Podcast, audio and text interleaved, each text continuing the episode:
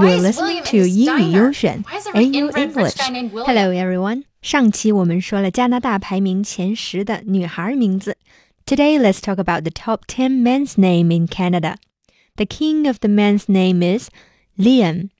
看过 Two Broke Girls 的同学们应该还记得 Max 曾经说过，Why is William in this diner? Why is every inbred rich guy named William? Why is every inbred rich guy named William? 为什么富人都叫 William 呢？那这么有钱的名字没有得第一名吗？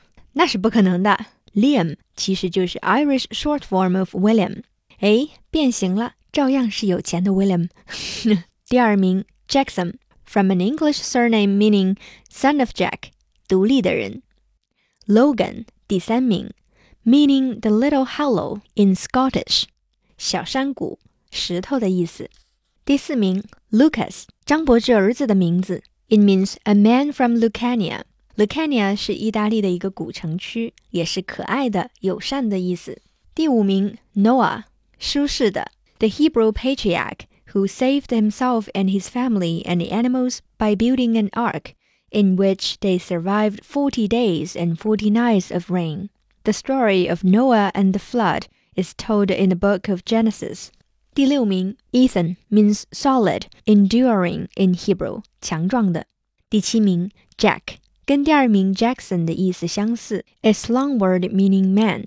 My favorite captains also named Jack, Jack Sparrow.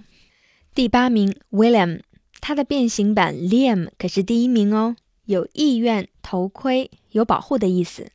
暖男和霸道总裁都可以叫 William 哦。第九名，Jacob。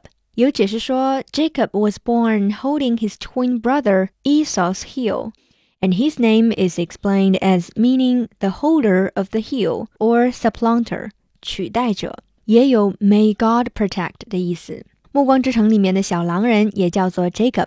第十名，James。One of the most famous James is Bond, James Bond，意思是无可替代的。Among the top ten names, which one do you like? Tell us on our WeChat.